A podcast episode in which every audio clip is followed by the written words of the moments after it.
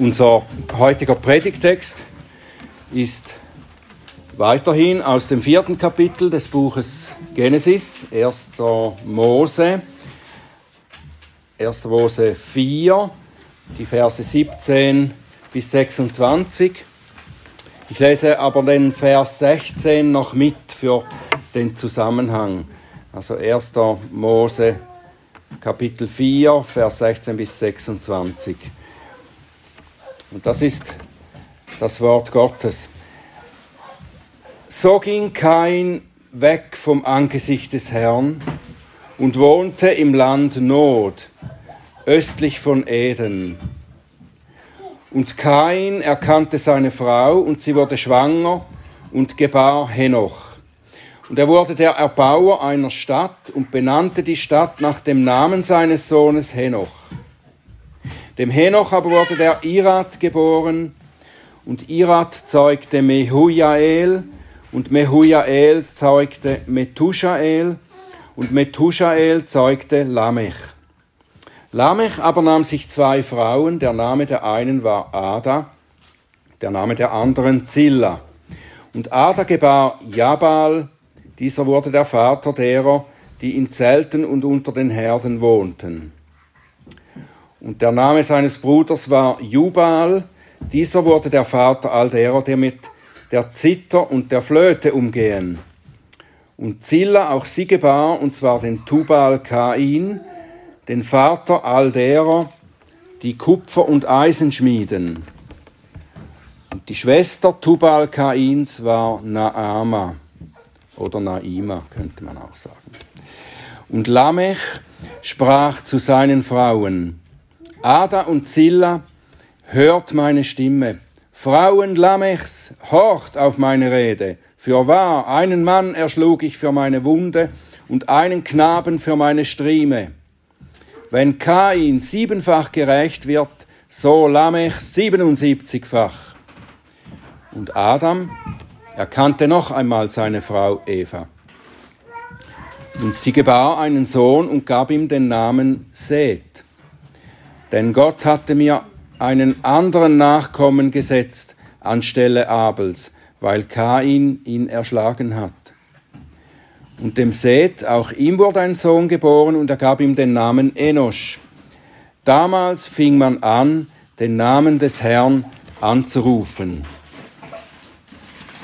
Lieber Vater im Himmel, wir danken dir für dein Wort, das du uns gibst und wir wollen dich bitten, dass du uns hilfst, das alles so zu verstehen, wie du willst, dass wir es verstehen. Bitte öffne du unsere Herzen und unser Verständnis und öffne du meine Lippen, dass sie deinen Ruhm verkünden. Amen.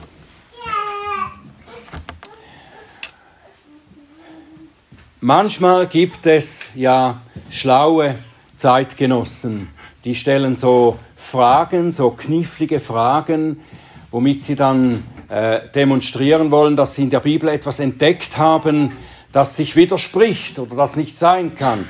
Und so wollen sie zeigen, dass die Bibel Irrtümer enthält. Und so gibt es auch eine Frage, die immer wieder kommt von diesen Leuten. Woher hatte eigentlich Kain seine Frau? Ich weiß nicht, ob ihr diese Frage schon einmal gehört habt oder darüber nachgedacht habt. Woher hatte eigentlich Kain seine Frau? Und wir könnten auch wirklich Schwierigkeiten bekommen mit dieser Frage, wenn wir jetzt annehmen würden, dass die Bibel, diese Kapitel hier der Bibel, eine chronologische Reihenfolge beschreiben würden. Also dass so wie die Kapitel hintereinander kommen, dass das der Zeitablauf wäre, so wie die Dinge auch geschehen sind. Und demnach hätten dann Adam und Eva hätten Kain und Abel gezeugt und als nächstes dann Seth. Aber es steht da nichts von Töchtern. Also keine Frau für Kain, mit der er Söhne zeugen könnte, wie es dann da steht. Tatsächlich heißt es aber im nächsten Kapitel, dass Adam 930 Jahre lebte und Söhne und Töchter zeugte. Eine dieser Töchter oder vielleicht auch eine der Nichten oder Enkelinnen wurde dann wohl Kains Frau. Die Erklärung kommt ziemlich schnell, wenn wir nur ein Stück weiterlesen. Es liegt daran, dass die Bibel die Dinge oft nicht in genau der Reihenfolge beschreibt, wie sie geschehen sind. Wir sehen das auch im Bericht der Schöpfung, wo dann nach dem Schöpfungsbericht ein zweiter, ein genauerer Bericht kommt, der wie in, unter einer Lupe Details beschreibt, die eben auch noch vorgegangen sind. Also es muss nicht in dieser Reihenfolge geschehen sein, wie hier alles beschrieben wird. Und dieser Abschnitt in Kapitel 4, hier den wir gelesen haben, ist auch nicht in erster Linie eine Chronologie der Geschlechter, der Abstammung. Es ist also keine, äh, ein, kein Geschlechtsregister in erster Linie, sondern dieser Abschnitt gibt uns einen biblisch-theologischen Einblick in die weitere Entwicklung, in die geistliche Geschichte der Nachkommen Adams, der ersten seiner Nachkommen. Auf der einen Seite führt dieser Abschnitt jetzt fort, was wir schon im ersten Teil des Kapitels beobachtet haben, nämlich, dass Gott die Folgen des Sündenfalls des Menschen offenbart. Was ist daraus geschehen? Was, wie hat sich das weiterentwickelt? Wir sehen zuerst in Kain, wie, wie die Sünde ihn im Griff hat und zu einer bösen Herzenshaltung und dann zu einer bösen Tat, dem Brudermord, geführt hat. Und jetzt sehen wir ab Vers 17, wie aus dem Menschen Kain, der sich von Gott abgewandt hat, eine ganze Zivilisation ohne Gott entsteht. Und wir sehen auch, wie Gott durchsät, beginnt ein Volk für sich zu schaffen.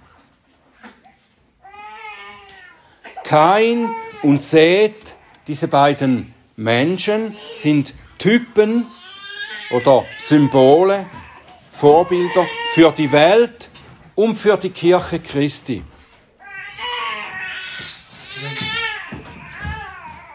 Nachdem Kain von Gott die Botschaft von Gericht und Gnade empfangen hatte, Gott verfluchte er seinen Acker und er muss unruhig und flüchtig leben, aber er schützte ihn auch mit seinem Siegel, dass er nicht getötet werde, nachdem er diese Botschaft empfangen hat von Gericht und von Gnade. Da heißt es, und Kain ging hinweg vom Angesicht des Herrn und wohnte im Land Not. Not bedeutet Flucht. Kain flieht vor Gott und er wohnt fern von ihm und da ist die Unruhe, diese Unruhe, die Gott ihm zugesagt hat, dass er sie haben wird. Kain beginnt, sich selbst ein Leben einzurichten, das ihn über diese Unruhe hinwegtragen soll. Er versucht, sich selbst Ruhe zu verschaffen. Und er gründet eine Familie und er baut eine Stadt. Und das ist im Kern das, was Menschen bis heute tun. Die Menschen, die ruhelos sind, weil sie fern von Gott sind und weil sie ihre Ruhe nicht in ihm finden. Sie sind nicht bei Gott zu Hause und so schaffen sie sich ein alternatives Zuhause. Sie umgeben sich mit Menschen, die ihre Ureinsamkeit überspielen sollen. Von Menschen erbaute Städte, so wie diese erste Stadt hier, die, diese Städte werden in der Bibel immer kritisch beurteilt. Städte geben den Eindruck, dass sie pulsierendes Leben haben, dass da pulsierendes Leben herrscht. Da gibt es Reichtum an Kultur, Musik, Schauspiel, Kunst, Feste, alles, was den Menschen unterhält, ihm für eine kurze, für einen kurzen Moment Freude beschert. Alles, was ihn von seinem eigentlichen Elend ablenkt, das findet er in diesen äh, turbulenten Zentren der Kultur. das eigentliche Elend von Kain ist, das eigentliche Elend ist Kains Grund für die Erbauung der Stadt. Auf seiner Flucht, in seiner Ruhelosigkeit, kehrt er nicht um zu seinem Schöpfer, sondern er flieht in das Getümmel und in das Getöse der Menschenansammlung und der Festlichkeiten. Er gibt die Richtung vor für alle, die ihm folgen. Weg vom Baum des Lebens, weg vom Paradies, weg vom Angesicht Gottes, hinein in den von Menschen gemachten Reichtum und Betrieb. So sind die von Menschen erbauten Städte in der Bibel symbolische Zentren der Auflehnung gegen Gott, gegen den Schöpfer. Und darum wird ihnen von Gott das Gericht angesagt. Babylon ist die Stadt. Die Stadt, die diese Städte eigentlich die antigöttliche Zivilisation verkörpert. Und das Thema Babylon, das wird sehr oft wiederholt durch die Bibel hindurch. Und das letzte Buch der Bibel gibt uns dann einen Einblick in ihr endgültiges Schicksal. Offenbarung 18, Vers 2 und 3. Gefallen, gefallen ist Babylon die Große und ist eine Behausung von Dämonen geworden und ein Gefängnis jedes unreinen Geistes und ein Gefängnis jedes unreinen und gehassten Vogels. Denn von dem Wein der Wut ihrer Unzucht haben alle Nationen getrunken und die Könige der Erde haben Unzucht mit ihr getrieben und die Kaufleute der Erde sind dort durch die Macht ihrer Üppigkeit reich geworden.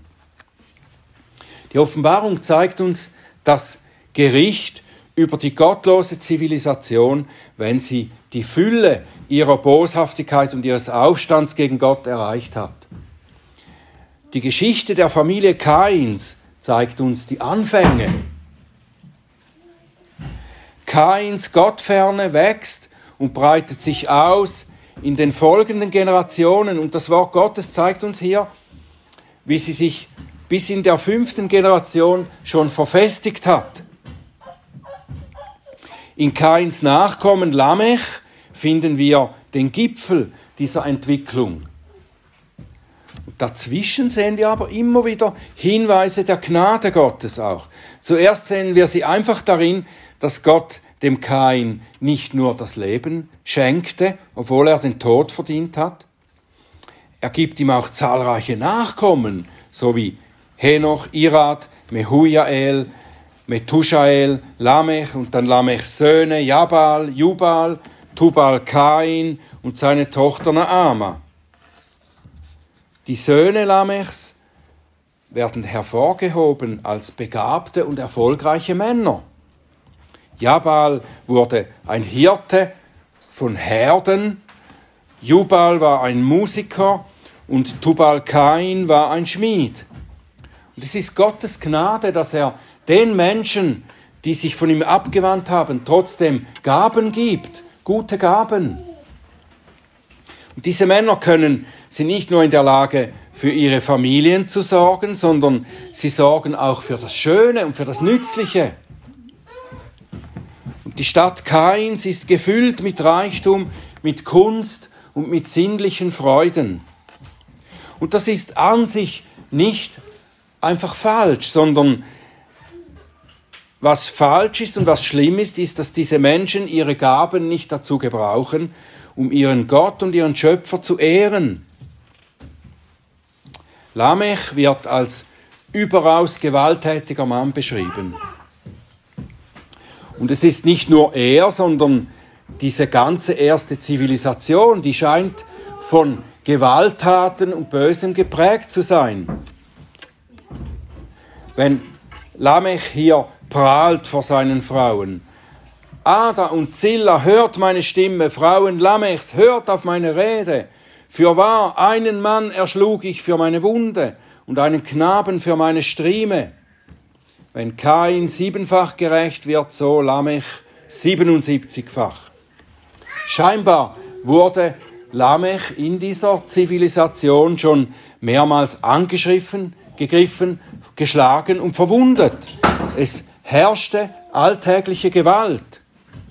Und Lamech multipliziert diese Gewalt, er rächt sich über das notwendige Maß hinaus. Nicht wie Gottes Gesetz dann sagt, Auge für Auge, Zahn um Zahn, also gleich eine ausgleichende Gerechtigkeit, sondern Lamech übertreibt das maßlos. Mit anderen Worten sagt er hier und prahlt und sagt, es können alle kommen, ich mache sie alle fertig. Und das ist das Klima, das in der Stadt Kains herrscht. Der Böse, das Böse geht seinen Weg und breitet sich aus. Und Gottes Stimme wird in dieser Stadt offenbar nicht mehr gehört. Seine Gnade wird nicht gesehen und sie wird nicht geschätzt. Und darum wird der Herr schon bald allem ein Ende machen. Wie das beschrieben wird, zwei Kapitel später, in Genesis 6, Vers 5 und folgende. Und der Herr sah, dass die Bosheit des Menschen auf der Erde groß war und alles Sinnen der Gedanken seines Herzens nur böse den ganzen Tag. Und es reute den Herrn, dass er den Menschen auf der Erde gemacht hatte, und es bekümmert ihn in sein Herz hinein. Der Herr sprach, ich will den Menschen, den ich geschaffen habe, von der Fläche des Erdbodens auslöschen. Aber er wird die Familie seines getreuen Noah verschonen und wird mit ihm einen neuen Anfang machen. Aber Noah, der Gerechte, ist jetzt hier noch nicht da.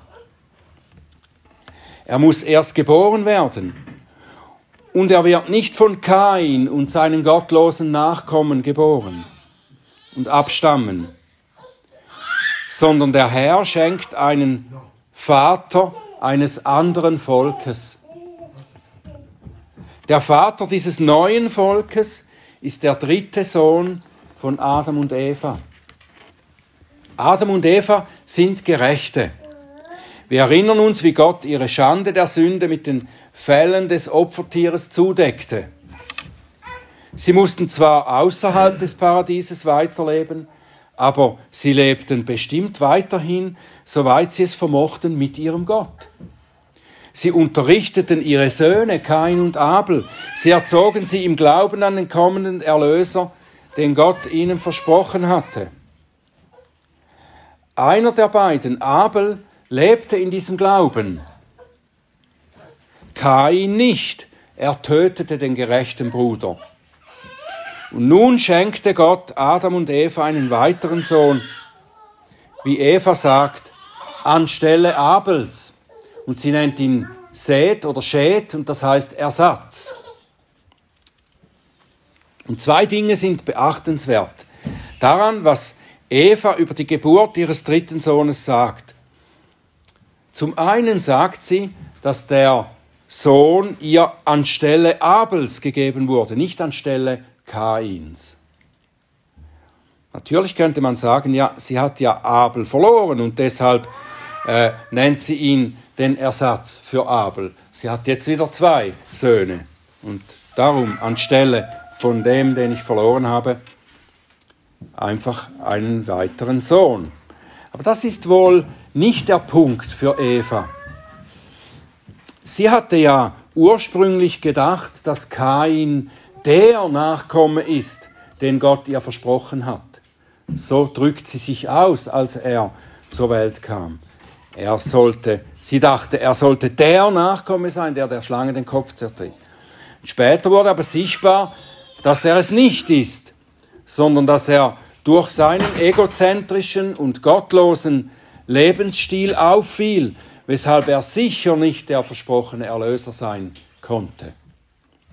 Er lebte nicht in Feindschaft mit der Schlange, sondern er lebte in Freundschaft mit dem Feind Gottes und führte das Leben, das der Feind Gottes wollte. Abel war der Gerechte, aus dem der, der Nachkomme kommen könnte, der die Menschheit aus der Knechtschaft des Satans befreien wird. Aber eben dieser Gerechte wurde ja von Kain ermordet. Kain selbst begründete die andere, die natürliche und die gottlose Nachkommenschaft. Und deshalb gab Gott einen Ersatz für Abel, einen neuen Begründer der göttlichen Nachkommenschaft. Und das zweite Bemerkenswerte ist, dass Eva sagte, Gott hat mir einen anderen Nachkommen gesetzt. Als ihr erster Sohn Kain zur Welt kam, da sagte sie noch, ich habe einen Nachkommen hervorgebracht mit dem Herrn zusammen. Und jetzt sagt sie, Gott hat den Nachkommen gegeben. Eva schien etwas gemerkt zu haben, nämlich dass es ein Unterschied ist, ob ich, der Mensch, etwas hervorbringt oder ob es Gott ist, der etwas schenkt und bewirkt. Und deshalb denke ich, hat Eva ihre Ausdrucksweise geändert, nachdem sie das gelernt hat. Gott ist es, der das Gute schenkt. Und sie hat auf tragische Weise ja gelernt, dass nur das, was Gott tut und schenkt, etwas Gutes, etwas zum Heil hervorbringen kann. Und sie versteht es richtig. Seth ist derjenige, aus dem der Nachkomme kommen wird, der der Schlange den Kopf zertreten wird. Seth ist beides, ein Typus für Christus und er ist auch der Vorfahre, der Vater des Volkes, aus dem der Christus einmal kommen wird. Eigentlich war schon Abel ein Typus des Gerechten. Er wurde vom Ungerechten getötet, weil er Gott gefiel.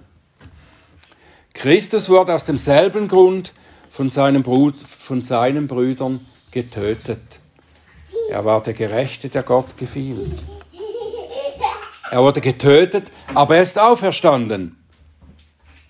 Und Seth ist der Sohn, durch den die Nachkommenschaft, das Volk, das den Erlöser hervorbringt, aufersteht.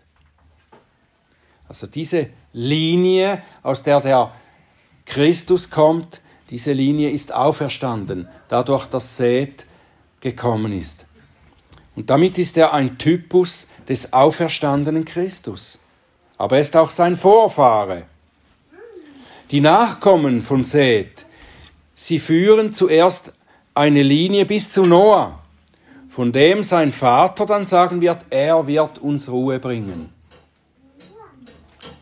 Mit Noah fängt Gott an, nach dem Gericht der Sinnflut eine neue Menschheit zu bilden. Ohne Seth kein Noah. Und ohne Noah kein neues Volk Gottes, kein Volk, das den Retter hervorbringt. Und darum ist Seth der Ersatz für Abel. Kain war das Werkzeug der Schlange, die das Werk Gottes zerstören wollte. Aber Gottes Rettungswerk ist nicht am Ende. Er lässt einen neuen Menschen auf die Welt kommen, durch den er es schließlich vollbringen wird. Und diese Feindschaft zwischen den Gerechten, die Gott wahrhaftig anbeten, und den Ungerechten, die die Gerechten hassen und sie bekämpfen, diese Feindschaft zieht sich durch die Geschichte der Menschheit hindurch. Das sind auf der einen Seite die Gerechten, Gottes Volk, und auf der anderen Seite ist die Welt, die in der Hand des Satans ist, die die Gerechten hassen und sie bekämpfen. Und diese Geschichte gipfelt darin, dass die Ungerechten schließlich den Sohn Gottes ermorden. Aber gerade in dieser Ermordung erreichen sie ihr Ziel nicht, sondern diese Ermordung erweist sich als Gottes Sieg, der durch den Tod seines Sohnes sein neues Volk schafft es erlöst und für die Ewigkeit zubereitet. Und dieses neue Volk lebt durch seinen Glauben. Es wird durch den Glauben gerettet und es betet Gott im Glauben an. Und beides ist ebenfalls schon in Seth und seinen Nachkommen vorgeschattet.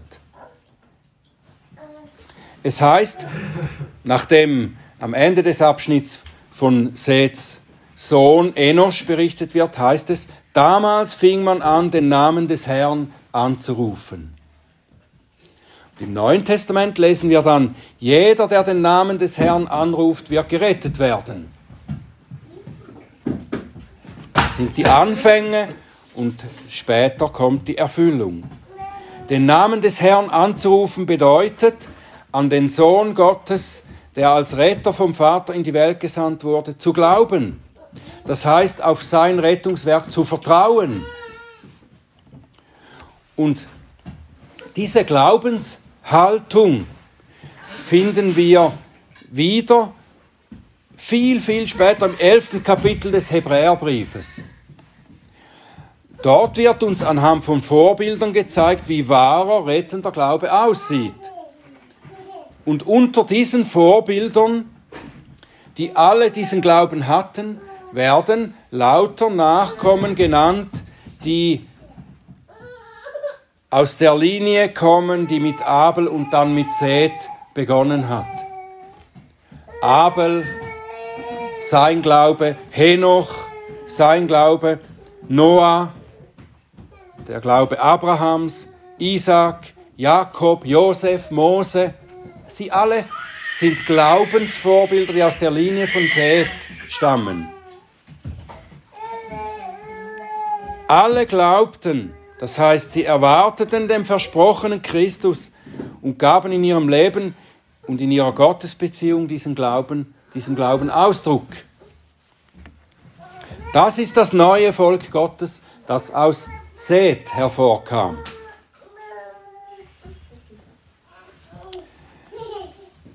Ja, nun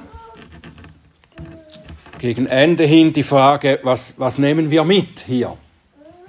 Was lernen wir aus diesem Abschnitt dieser frühen Geschichte der Menschheit? Viele Predigten, die wir äh, hören können aus dem Alten Testament, sie haben das Ziel oder sie bringen diese Anwendung, dass gesagt wird, ihr seht diese Vorbilder, gute Vorbilder, schlechte Vorbilder, lebt so wie die Guten, lebt nicht so wie die Schlechten. Seid nicht wie Kain oder Lamech, bemüht euch wie Abel gute Opfer zu bringen oder wie Eva, die Gott an erste Stelle gesetzt hat, oder wie die Nachkommen von Seth, zum Beispiel Henoch, in Gottes Wegen zu wandeln. Nehmt euch diese Vorbilder, lebt so. Ich denke, das ist alles auch wichtig. Auch dazu wurde uns das Alte Testament gegeben. Aber ich denke, etwas anderes kommt zuerst. Wenn ich über das Planen und über das Handeln Gottes in der frühesten Geschichte nachdenke, dann kann ich zuerst einmal nur da sitzen und staunen. Und ich muss Gott anbeten und ihm sagen, wie sehr ich seine wunderbaren Wege liebe. Es ist für mich unendlich ermutigend, wenn ich sehe, wie er seine Welt geschaffen hat und, wenn, und wie er sie, wenn sie sich dann von ihm abwendet, und ihn sogar hasst und bekämpft, wie er sie nicht sofort dem Gericht übergibt und sie vernichtet. Ich staune, wie sein Plan, sich ein Volk zu bereiten, das seine Herrlichkeit erkennt und anbetet, wie dieser Plan nicht vereitelt werden kann. Die Bosheit und die Gottlosigkeit der Menschen richtet unendlich viel Verderben in der Welt an und sie ernten die Frucht, die sie selber gesät haben. Wie Kain, der sich von Gottes Angesicht abgewandt hat, sind sie flüchtig und unruhig und allen geht es so. Und sie versuchen sich durch das Aufbauen einer großartigen Zivilisation, durch Künste und allerlei Ablenkung, versuchen sie aus dieser Ruhe, Unruhe zu entfliehen. Und sie versuchen durch hohe Wissenschaften und Philosophien, durch die Anstrengungen ihrer vermeintlichen Weisheit, den Gott wegzudiskutieren, der in ihr unruhiges Gewissen spricht. Aber Gott steht darüber. Er baut sein Reich, er baut seine Stadt, das himmlische Jerusalem, das einmal vom Himmel herabkommen wird. Er baut sie mit Menschen und Mitteln, die die Gottlosen und Gottesleugner als dumm und naiv verschreien. Und das macht uns mitunter Angst, oder nicht? So sehr, dass wir vielleicht uns fürchten, unseren Glauben zu bekennen oder ihn offen zu leben. Aber Gott, der mit Seth angefangen hat, sein Volk zu schaffen, lässt dieses Volk auf wunderbare Weise wachsen. Gegen alle Widerstände der Schlange und ihrer Nachkommen. So wie der Herr Jesus sagte, ich werde meine Kirche bauen und die Pforten der Hölle werden sie nicht aufhalten können. Das ist es, was ich aus der Geschichte der Nachkommen von Kain und Seth lerne. Und das will ich im Glauben festhalten. Wie es heißt in Klagelieder 3, 21 und folgende, dieses aber will ich meinem Herzen vorhalten. Darum will ich Hoffnung fassen. Die Gnadenbeweise des Herrn sind, dass wir nicht gänzlich aufgerieben werden. Denn seine Barmherzigkeit ist nicht zu Ende. Sie ist jeden Morgen neu. Und deine Treue ist groß. Der Herr ist mein Teil, spricht meine Seele. Darum will ich auf ihn hoffen. Der Herr ist gütig gegen die, welche auf ihn hoffen, gegen die Seele, die nach ihm sucht. Amen.